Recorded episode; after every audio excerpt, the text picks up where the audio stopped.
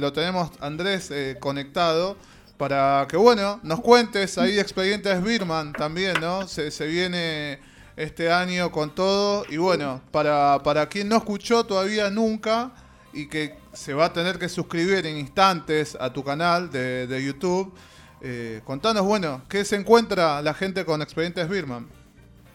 Bueno, en Expedientes Birman lo que hacemos es un repaso de todo lo que a mí me parece que sea merecedor de una columna en Circo Romano, todo lo que a mí me parece interesante, alguna eh, historia extraña relacionada con el deporte, alguna historia pintoresca, algún caso policial, alguna cuestión así medio dura a veces, eh, por momentos se pone compleja en ese sentido la columna, pero nada, a veces vamos variando desde lo oscuro hasta eh, pasajes más entretenidos, más divertidos y más luminosos, si se quiere. Este año ya salió en dos oportunidades, en enero y febrero. La primera fue sobre el asesinato de Saturnino Cabrera en la cancha de Boca en 1990 y la segunda fue la historia de Jorge Sitterspiller, el primer manager en la carrera de Diego Armando Maradona, previo a, su relación con Guillermo Coppola, su relación comercial. Y, bueno, eh, este mes de marzo vamos seguramente a, contar alguna historia muy interesante. El año pasado la, la hemos combinado, como decíamos, con Víctor Ribnikov eh, para cerrar en un bloque que fue dedicado a Luca Prodan, que salió justo el día en que se cumplía el nuevo aniversario de su muerte. Y quiero aprovechar este momento también para dedicar este programa a la memoria de Rodrigo Espina, de quien estuvimos hablando eh, en aquella oportunidad con su película Luca, que falleció la semana pasada a los 64 años y con quien hemos también hablado eh, alguna vez para recordar al cantante de Sumo. Así que desde aquí nuestro nuestro cariño a, sus familiares y sus amigos y nuestro reconocimiento por tan bonita obra y, tan bien contada en, aquella oportunidad en 2007 con, con aquella película. Eh, el año pasado hemos, eh, acá tengo un machete, hemos tenido varias columnas de Expedientes Birman. A mí las que más me interesaron fueron eh, la de cómo llegaron las palomas a Buenos Aires, por ejemplo. Oh, muy loca. Esa fue extraña, porque aparte veníamos de, un asesino serial como Raúl Aníbal González Igonet, el loco del martillo, en el mes anterior. También me pareció muy interesante la de Augusto Daniel Jesús, la víctima número 85 del atentado a la AMIA, que permaneció muchos años eh, sin, sin conocerse una foto de él eh, y, y, su nombre también. Eh, es una historia bastante interesante, dura y triste, pero, pero de la que no se habla mucho alrededor del atentado a la entidad judía. Además también hicimos la del reservito, el monstruo de la reserva ecológica, que esa me pareció muy simpática. Es mi preferida, la reservito. Fue, fue, fue extraña para, para el contenido de nuestra columna habitualmente. Fue, fue divertida, una beta que me gustaría explorar con, con leyendas urbanas eh, de la ciudad de Buenos Aires que que por ahí no son tan, tan conocidas. Hablamos de el ataque a Mónica Celes también en su momento, del final del Capitán del Espacio, eh, la historia de Osvaldo Civile, el guitarrista de Orcas y de 8 que falleció en 1999 y aún no está muy claro en qué circunstancias. Y más atrás, no, sí, sí, a comienzos de año hicimos la masacre de Floresta, que también me pareció que salió muy bien la hinchada de Chicago presa por cantar la marcha peronista uh, en la dictadura militar. Y la historia de Juan Hover, el futbolista que murió, revivió eh, y terminó el partido en un mundial, eh, si no me equivoco, el de 1964. Debería chequear. No Tienes razón. mundial en, en 1964. Voy, Ahí capaz que Víctor me, da una mano. Voy a invitar, ya que lo nombraste a Víctor, a ver que, nos cuente algún preferido, algún expediente que, te haya marcado. Uy, yo tengo un montón, ¿no? Sin, sin que se enojen los demás, que saben que, que Expedientes Firman es mi columna favorita desde antes incluso de conocer a Andrés y de participar del programa. Ya me gustaba. Eh, capaz que algunas de mis favoritas son de, del ciclo anterior, como por ejemplo recuerdo cosas que hablamos mucho juntos, como Poco el payaso asesino, o el caso de la doctora Jubileo, pero mm, sin dudas también creo que la columna fue creciendo cada vez más y que los últimos capítulos son los mejores. Eh, sin dudas el último de Jorge Sisterpiller me parece el punto más alto, pero recuerdo, sin, sin querer que, que, se vaya un poco abajo el programa, pero uno de los momentos que más importantes para mí de la columna fue cuando Andrés trató el caso de Cristina Vázquez, sí. que fue un caso que trascendió incluso la columna, trascendió el programa y, lamentablemente tuvo un, final súper triste, pero creo que fue también uno de los de, las mejores eh, historias que, contó Andrés. Sí, con la palabra de ella, ¿no? De, la protagonista que había estado presa 11 años siendo inocente, condenada a cadena perpetua, a quien tuvo que esperar muchísimos años para que se revise la causa y lo que era evidente a, los ojos de cualquiera, eh, la justicia ponga la firma y, la deje en, libertad sin haberle garantizado un, tratamiento psicológico y una y una, una libertad eh, más, no sé, ella estuvo presa injustamente, por lo menos hubiese Contención. Eh, sido sido muy digno que tenga una libertad eh, normal, ¿no? Y, normal dentro de lo que uno, uno entiende por normalidad, ¿no? Que es muy subjetivo, pero eh, Cristina, sin dudas, hubiese merecido una, libertad mucho más sencilla de la que tuvo y, ella toma una decisión muy drástica y muy triste apenas ocho meses después de estar eh, en, la calle nuevamente. Así que ese es siempre un recuerdo que, nosotros vamos a tener y que, yo, por ejemplo, no hay día que no me acuerde de, ella. Para mí fue muy movilizador hablar con Cristina tan, tan poco tiempo antes, además de, su, de su final, de su triste final.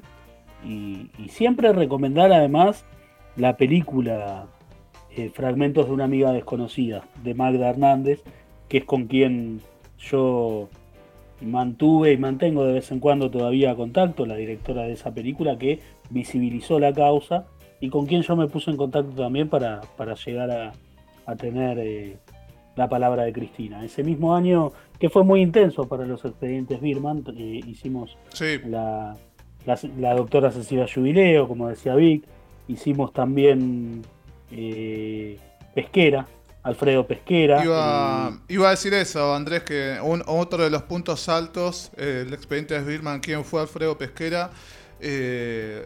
Bien, bien representativo, un laburazo enorme. Y acá, ¿no? Viendo el, canal de YouTube, pongan Andrés Birman y ahí van a encontrar, para que vean y pintarles un poco cómo va de un extremo al otro. Eh, el capitán del espacio también ha sido algo un tema que ha pasado por expedientes Birman.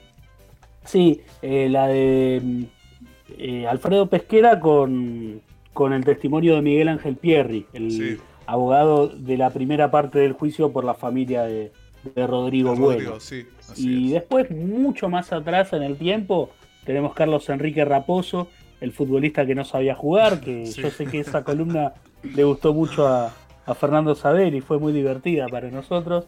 Eh, los partidos en los que supuestamente tuvo alguna influencia Mick Jagger en los mundiales, que se dice que los equipos a los que apoya pierden, se quedan afuera o tienen... Aparte va variando, ¿viste? En un mundial un partido te alienta a otro, te, alienta un equipo, al siguiente te alienta a otro. Eh, y bueno, todos se quedan afuera. En algún momento también hicimos el tesoro de Pepe Cantero, eh, el pebete federal, aquel muchacho que fue preso por... Va, no fue preso, pero se comió un proceso judicial por, por robarse un pebete de jamón y queso. Y, uno que a mí me parece muy, muy importante es el de la Sui Migdal, que fue eh, una organización de proxenetas eh, integrada por, por miembros de la comunidad judía. Con esto no quiero estigmatizar, digo, proxenetas los hay de todos los credos y de todos los orígenes. Estamos hablando de comienzos de 1900, los años 1900, con las primeras oleadas de inmigrantes y la, propia comunidad judía le daba la espalda a estos muchachos que, eh, se destapa una olla muy grande y es un caso que termina eh, con, la, con la legalidad de, la explotación sexual. Eh, es un... Recuerdo que cuando hicimos esa, esa columna fue la primera vez que yo lo vi a Pablo Velázquez de la Locarrola, que estaba del otro lado del, del vidrio. Eh, no sé si fue la primera vez, pero estuvo presente. Esa fue una columna que a mí me pareció muy interesante, que no me gustó como salió, pero que eh, mucho, un año, un año y medio después la volví a ver y la verdad es que me pareció que salió muy bien. No sé qué me había pasado en ese momento que, quedé contrariado y, tardé mucho tiempo en subirla a YouTube porque no me había gustado cómo quedó, pero me parece que, estuvo buena y que además tiene un valor, un valor muy grande esa columna. Sí. Eh, y, es, es, un tema muy interesante, hay algunos libros al respecto y hay una novela de Polka que está basada en esa historia, eh, que es Argentina Tierra de Amor y Venganza, con la historia de Raquel Lieberman. Hicimos un gran repaso de, varias columnas de expedientes Birman. Quedan algunas que no las nombramos, obviamente, y, y, pueden investigarla en su canal de YouTube, Andrés Birman. Se van a sorprender, hay de todo ya. Las que nombramos, pasamos por todos lados. Antes de cerrar, le voy a pedir apoyo, obviamente, que, comente alguna, algún expediente que, te haya ahí quedado dando vuelta a la cabeza. Eh, bueno, me gustaron mucho los que estuvieron nombrando. Yo, para no repetir, eh, me quedo con el de la colonia Montes de Oca, de la primera desaparecida en democracia. Eh, fue una historia muy impactante. Aparte, bueno, pudimos combinar un poco las dos columnas hablando de Torres entonces me pareció de verdad muy interesante. Y yo voy a hacer todo lo que no se hace en radio. A ver. y agradecer un poco porque, bueno, Andrés eh, muchas veces eh, me ha preguntado qué le parecía la columna que estaba escribiendo, me ha pedido consejos. Y la verdad es que no había mucho para decir de mi parte. Eh, hace un muy buen trabajo, muy buena investigación que, a veces son complicadas. Hay que, hay que estar contrastando los datos. Y, y bueno, siempre lo, lo pudo sacar adelante. Impresionante. Bien, bueno.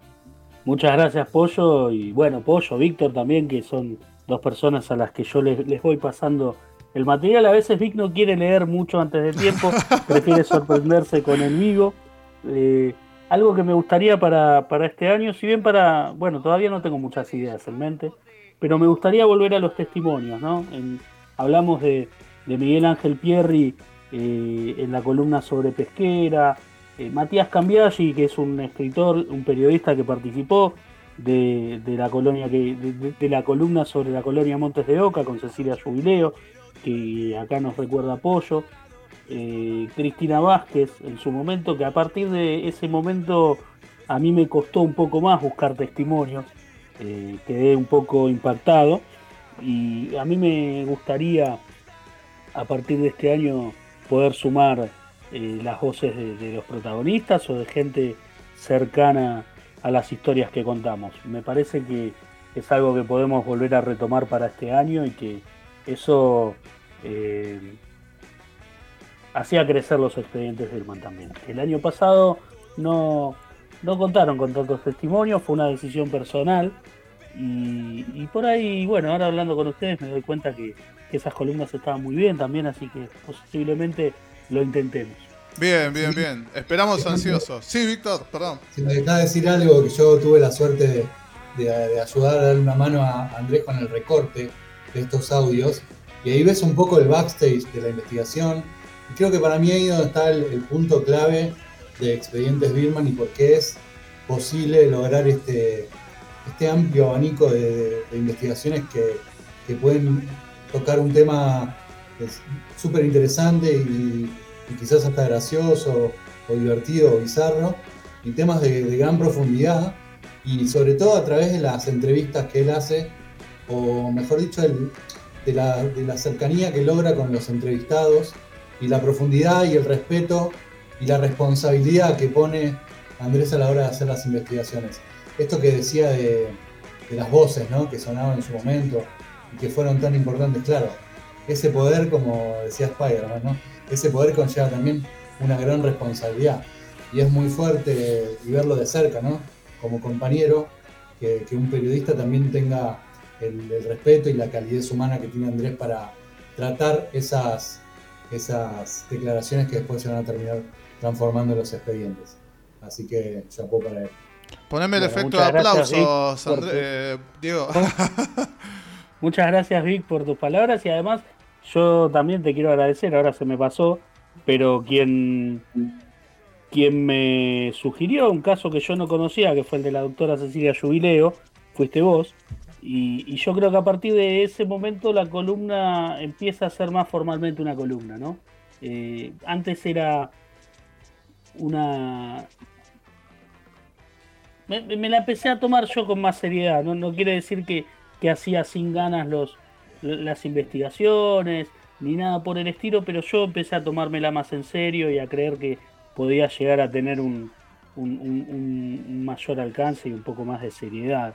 Así que creo que ese fue el puntapié inicial de, de todo lo que pasó después con los expedientes.